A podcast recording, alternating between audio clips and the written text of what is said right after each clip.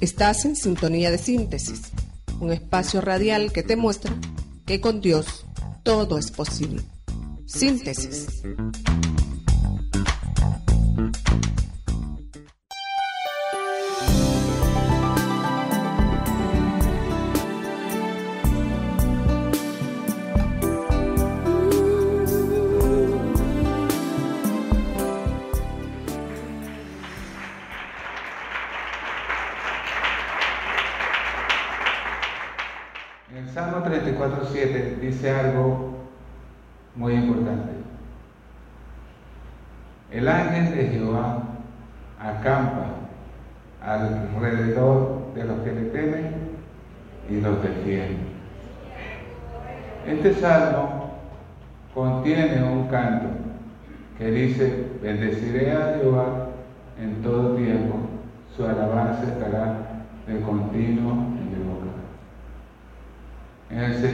Se alegrará mi alma, lo oirán los mansos y, se alegrará.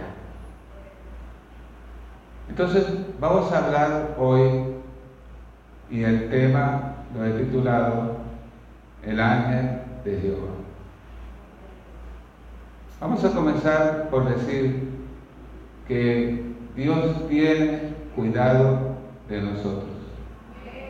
Y es una de las cosas que nos llena de gozo, de satisfacción, de alegría, porque realmente la comparación que hizo el Señor en su palabra de su pueblo con las ovejas a manera de un símil es muy cierta, muy acertada, porque nosotros los seres humanos somos muy frágiles. Necesitamos de Dios. Somos débiles.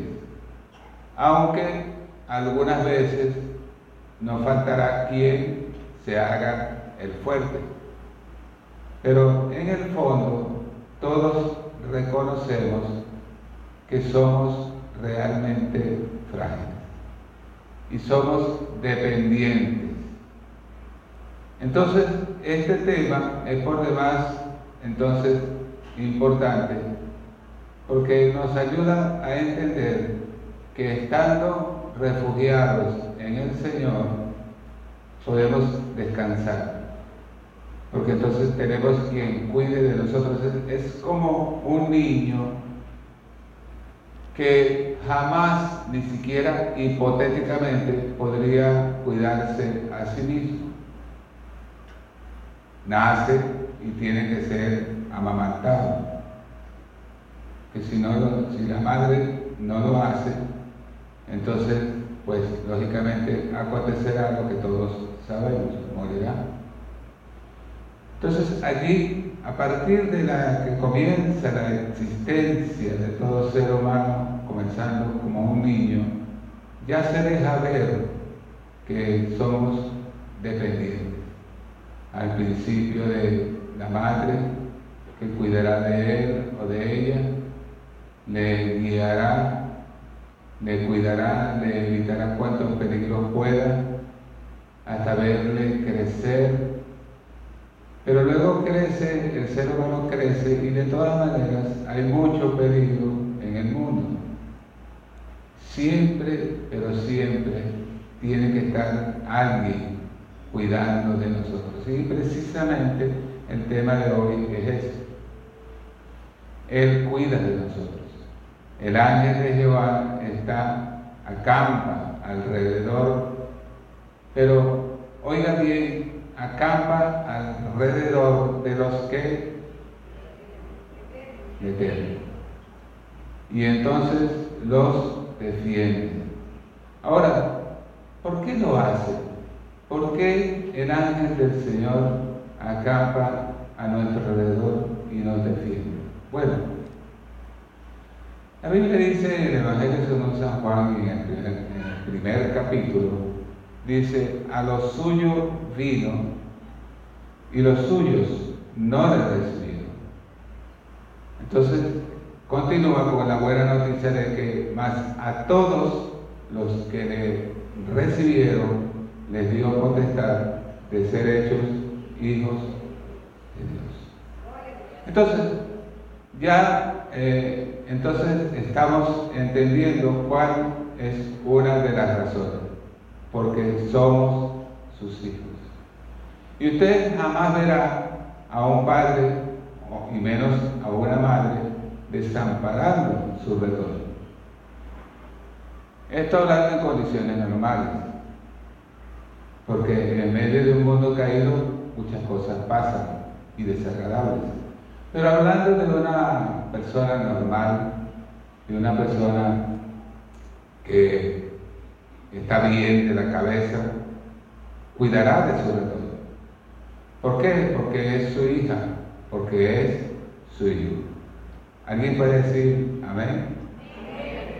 ¿Alguien puede decir aleluya? Gloria a Dios. Entonces lo hace en primer lugar porque somos sus hijos. Él nos ha adoptado como hijos suyos. Entonces, por consecuencia, todo padre cuida de su hijo, Él cuida de ti, Él cuida de nosotros. Esto es muy importante. También lo hace, estamos en el punto en el cual estamos preguntándonos por qué lo hace, es decir, por qué Dios cuida de nosotros. Pero lo hace porque le amamos y porque conocemos su nombre. En el Salmo 91 se nos dice, a sus ángeles mandará acerca de ti que te guarde en todos tus caminos. En sus manos te llevará para que tu pie no tropiece en piedra. Entonces, la palabra del Señor nos da a entender claramente que hemos llegado a conocer el nombre del Señor. El salmista dice, por cuanto ha conocido mi nombre, por cuanto en mí ha puesto su amor, es el Señor hablando en ese salmo. Por cuanto en mí ha puesto su amor. ¿Quién es el que ha puesto su amor en Él, nosotros. Pero claro, sabemos, recordamos, creo que perfectamente, que esto se debió por un milagro. El hecho de que hayamos puesto nuestro amor en Él es un milagro que Él hizo en nosotros. Puesto que nosotros no le andábamos buscando y no le amábamos y no conocíamos su nombre. Entonces Él vino a nosotros, habló al corazón, tocó nuestro corazón y éste se abrió para que la palabra de Dios pudiera entrar. Cuando entró, entonces nos, hicimos de Él. Él nos hizo suyos y conocimos su nombre y llegamos a amarle, pero porque Él nos amó a nosotros primero. Usted y yo no le amábamos, no hacíamos su voluntad. Es uno de los puntos por los cuales hoy por hoy, transitando en los caminos del Señor, debemos estar entonces agradecidos. Porque realmente al recordar cada día que andábamos en tinieblas, muertos en nuestros delitos y pecados, y que un día resplandeció la luz del Espíritu. Cuando Jesús dijo, yo soy la luz del mundo, es porque Él es la luz. Jehová es mi luz y mi salvación, dijo el salmista. Entonces, esa luz es tan poderosa que penetra todos los rincones donde haya oscuridad. Usted más o menos podrá entender esto cuando es de noche y usted entra en una, abre la puerta de una habitación y está a oscuras, pero usted eh, le da clic al encendedor, se prende el bombillo, pero en cuestión de milésimas de segundos, el cuarto, la habitación se llena de luz. Así aconteció el día que vinimos a un clic que hizo él y las tinieblas se disiparon y apareció la luz sobre usted y apareció la luz sobre mí.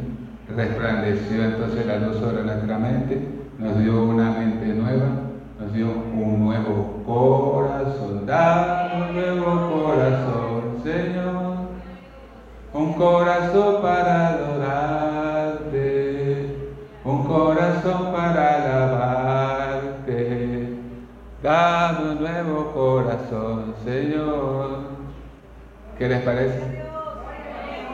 Estos son unos mensajes un poco raros, estos que predico yo porque a veces estoy hablando y he hecho una cantadita. Es una excusa para yo cantar, porque me gusta, dijo Miguel. Ahora bien, entonces, esa es la razón.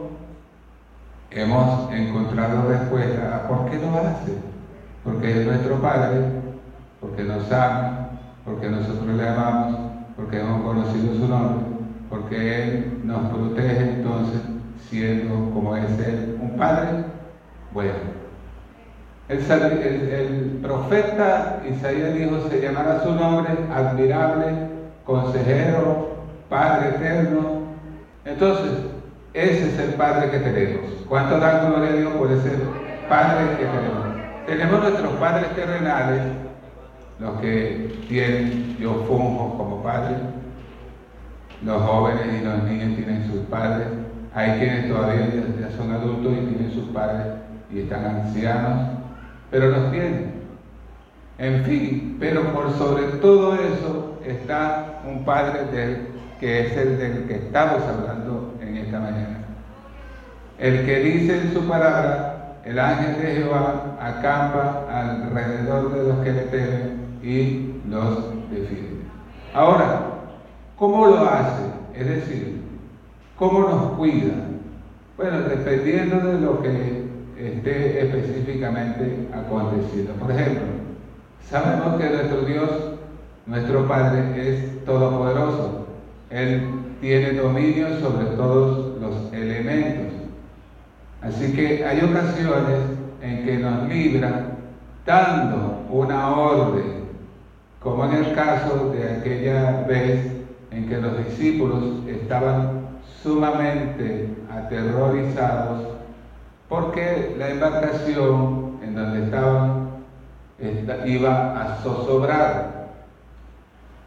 Yo entiendo perfectamente eh, la angustia por la que ellos tuvieron que pasar, porque como marino viví momentos y pude observar las aguas embravecidas, la embarcación, el barco, moviéndose como si fuera una simple canoita, porque el mar tiene fuerza, se embravece, los vientos son fuertes y pueden hacer que una embarcación se hunda. Pero lo bueno de, este, de este relato es que Jesús aparece y dice, calla, enmudece.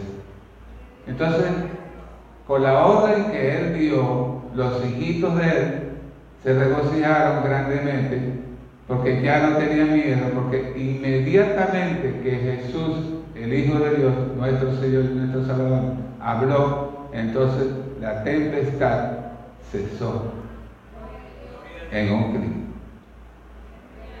¿Cuántos dicen Ah, ok.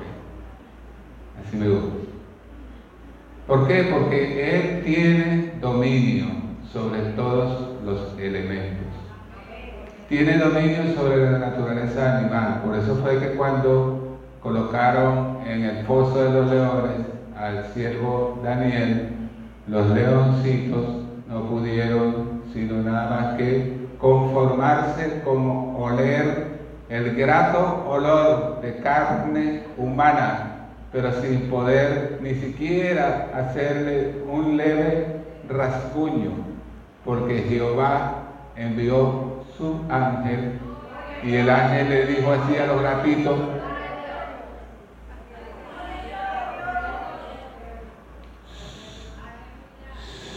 quietitos, ¿Y qué creen ustedes que hicieron los leoncitos? No rugieron, lo que dijeron fue, ¿entienden? Porque Él tiene poder. ¿Cuántos le alaban? Entonces, así lo hace, da órdenes y se le obedece. Y entonces los hijos se alegran grandemente por ver cómo nuestro Dios cuida de nosotros. Ahora, hablando del el ángel de Jehová, es bueno aclarar, profundizar quién es este personaje, el ángel de Jehová. Eh, hay que destacar entre lo, que haya que hacer que él aparece solamente en el Antiguo Testamento. Y eso sí, cuando él interactuó con las personas a las que se les reveló, ellos llegaron a la conclusión de que el ángel de Jehová es Dios. Debo, debo aclarar que no en todas las ocasiones en que se menciona el ángel de Jehová en el Antiguo Testamento es Dios. En algunas ocasiones es un ángel anónimo. No se da su nombre, no se nos da su nombre. Por ejemplo, dos ángeles fueron enviados por el Señor a Sodoma y a Gomorra y las ciudades satélites que había en torno a ellos. La misión que Dios les encargó era salvar, rescatar a Lot y a su familia, porque Dios iba a destruir esas ciudades. Esos ángeles no se los dice sus nombres, así que fueron enviados por el Señor, fueron ángeles del Señor, pero no se nos dio su nombre. No así como en el caso de Gabriel, que fue el que le anunció a María la concepción del Hijo de Dios en su vientre por el Espíritu del Señor, y se nos dio su nombre, Gabriel. No así Miguel, que se nos dice que pelea las batallas de Israel. Pero entonces tenemos que dilucidar cuándo, cuándo es el ángel de Jehová, cuándo es Dios y cuándo es un ángel anónimo enviado a una misión. Vamos a ver el caso de una mujer egipcia que se llamó Agar. Agar era sierva de Sarai, la esposa de Abraham. Y Sarai se puso impaciente y quería tener hijos pronto, no esperando el tiempo del Señor. Es bueno que sepamos nosotros hoy por hoy, después de tantos años de este acontecimiento y de las consecuencias que trajo, es bueno que cada uno de los que hoy estamos aquí sepa que todo tiene su. Todo lo que se quiere debajo de este cielo tiene su, su hora. Entonces, en el tiempo de Dios es que nosotros debemos procurar que acontezcan las cosas. Entonces Sara se precipitó y tomó a su sierva Agar, habló con Abraham para tomar prestado el vientre de la egipcia Agar para que el hijo fuera de ella y no de Agar. Pero Agar hubo un problema, Agar no estuvo de acuerdo con ese plan. Y cuando salió el estado, entonces miró con desprecio a su amo.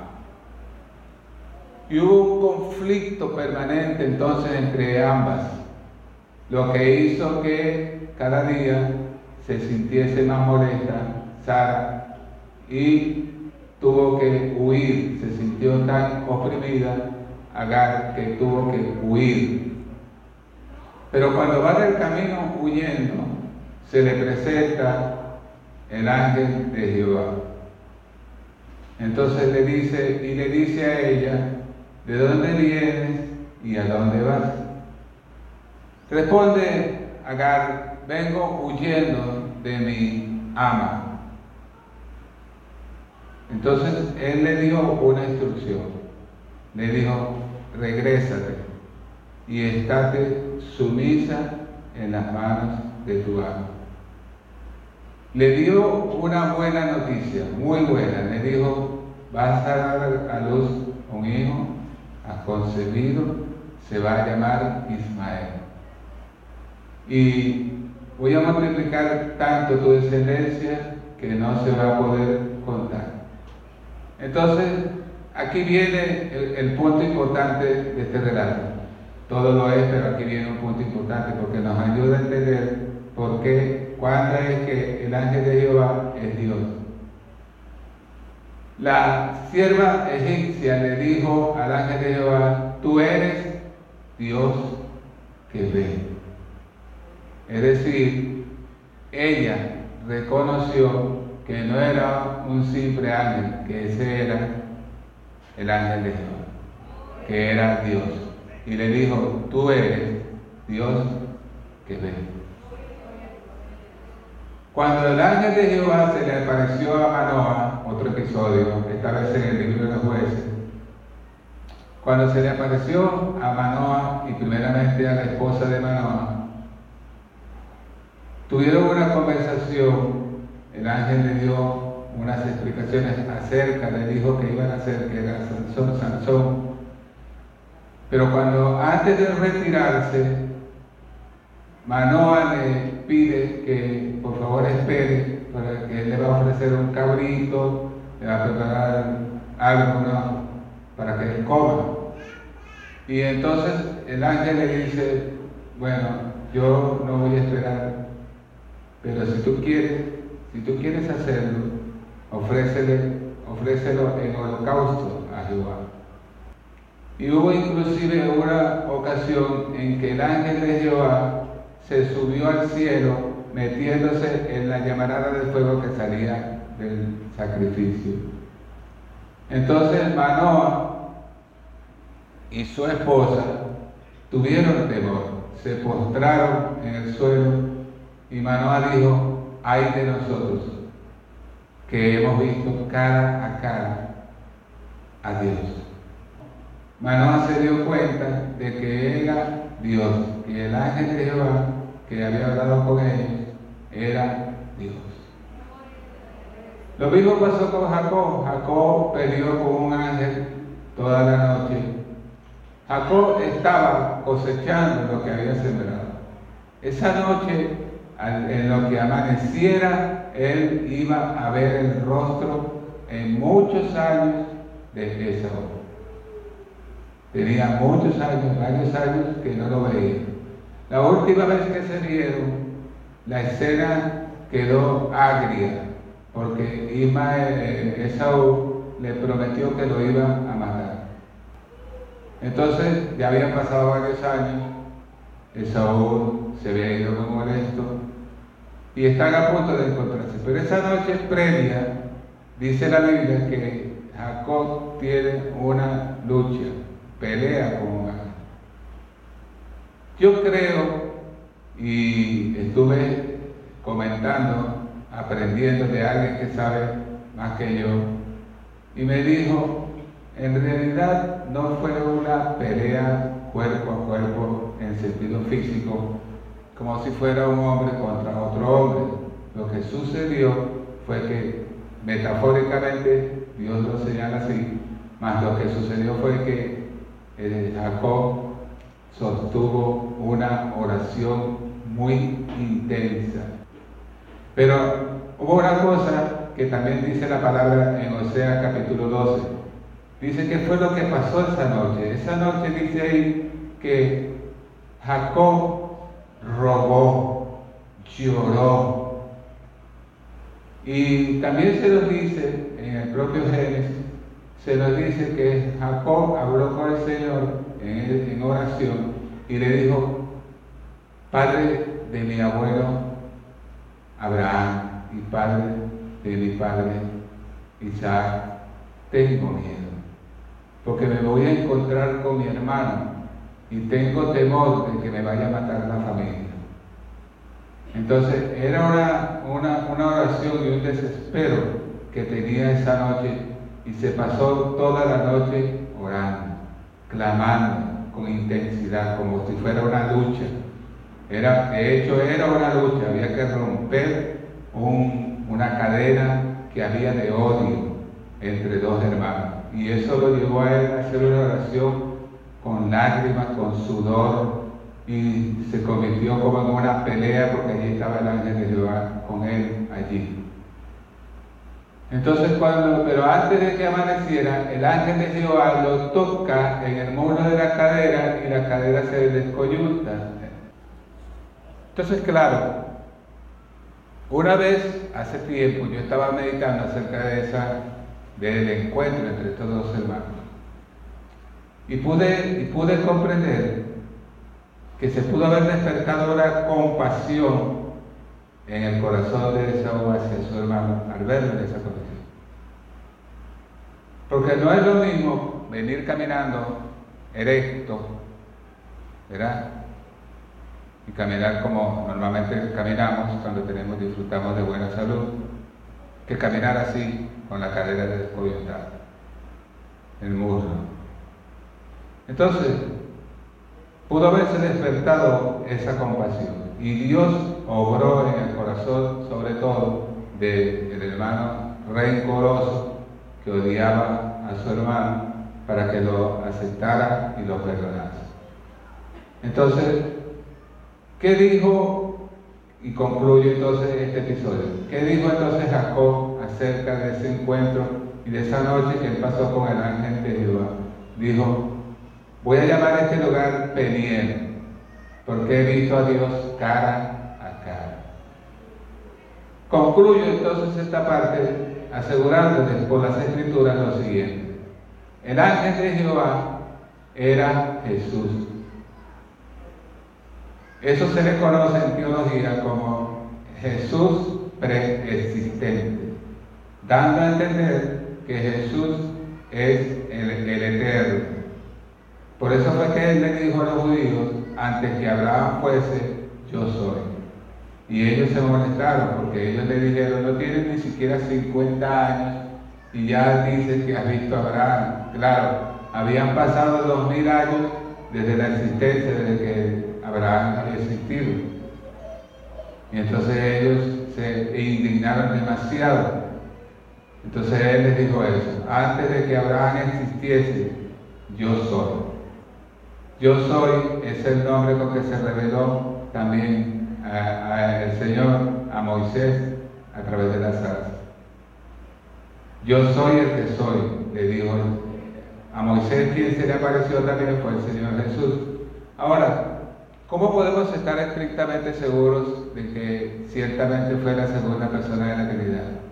Bueno, en el Evangelio según San Juan capítulo 1 se nos dice que a Dios nadie le ha visto. A Dios el Padre. No dice el Padre, pero a Dios nadie le ha visto. Se está refiriendo al Padre, puesto que al Hijo lo hemos visto. El hombre ha visto a Jesús. Vivió con nosotros. Se está refiriendo al Padre. A Dios nadie le ha visto. Entonces dice, el Hijo unigénito que está en el seno del Padre, Él le ha dado a conocer y también dice, nadie verá mi rostro y vivirá. Eso se lo dijo Dios también a su siervo. Nadie me verá, verá mi rostro y vivirá.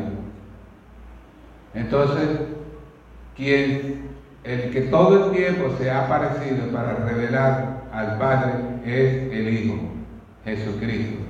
Jesucristo se aparecía en el Antiguo Testamento y Él es ese ángel de Jehová. Ahora, al Espíritu Santo no era, no ha sido, porque el Espíritu Santo es invisible.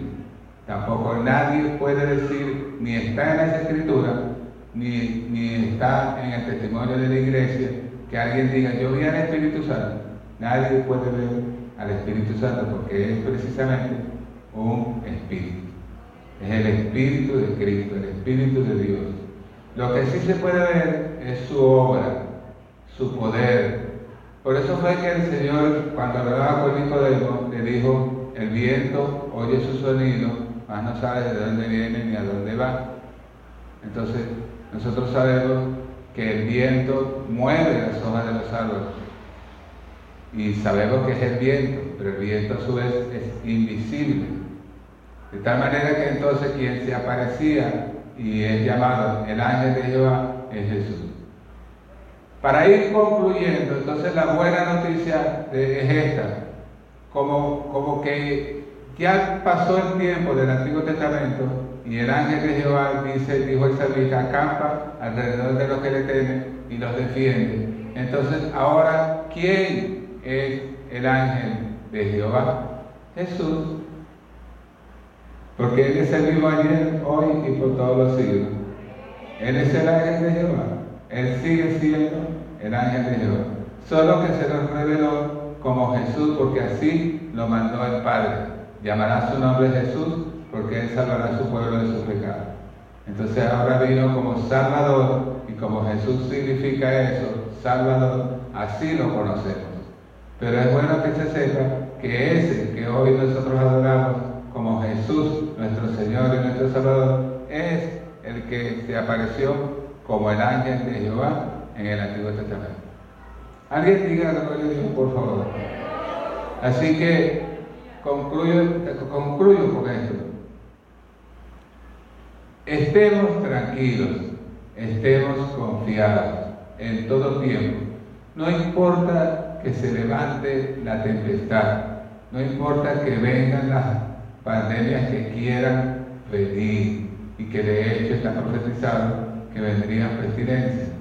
No importa cuál sea el problema, usted y yo lo único que tenemos que, hacer es confiar y depender total y absolutamente de del Señor. ¿Por qué? Porque digan conmigo, el ángel de Jehová acampa alrededor de los que le temen y los defiende.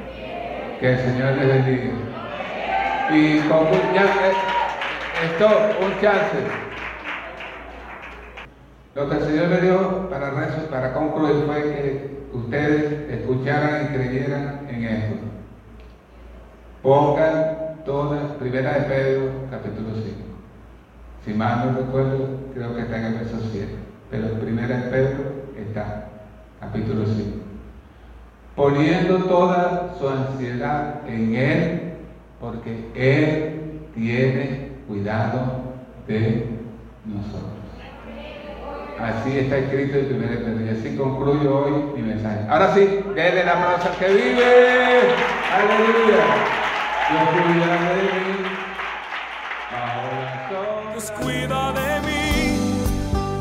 Bajo la sombra de sus alas. Dios cuida de mí. Yo amo su casa y no ando solo. No estoy solo porque sé Dios cuida de mí. Dios cuida de mí bajo la sombra Dios cuida de mí. Yo amo su casa y no ando solo. No estoy solo porque cuida de mí. Si en mi vida no hay dirección, yo tomaré una decisión. Sé que existe alguien que me ama, mi mano él sostendrá. Si una puerta se cierra aquí, otras puertas se abren ahí necesito aprender más de Dios, porque Él es quien cuida de mí. Dios cuida de mí. Oh, Dios cuida de mí. Bajo la sombra de sus alas, Dios cuida de mí. Yo amo su casa y no ando solo, no estoy solo porque yo sé, Dios cuida de mí. Dios cuida de mí, bajo la sombra de sus alas, Dios cuida de mí. Yo amo su casa y no ando solo, y vez estoy solo porque Dios cuida de mí.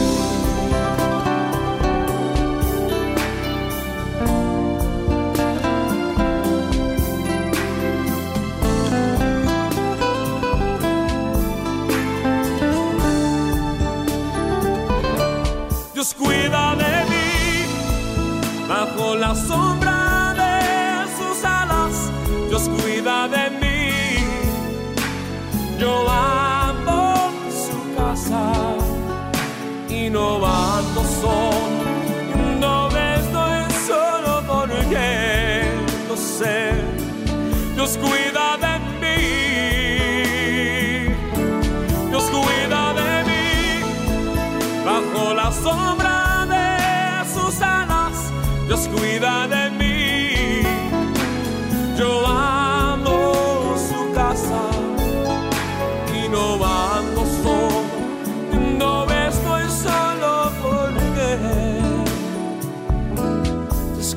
de mí. Yo sé, Dios cuida de mí.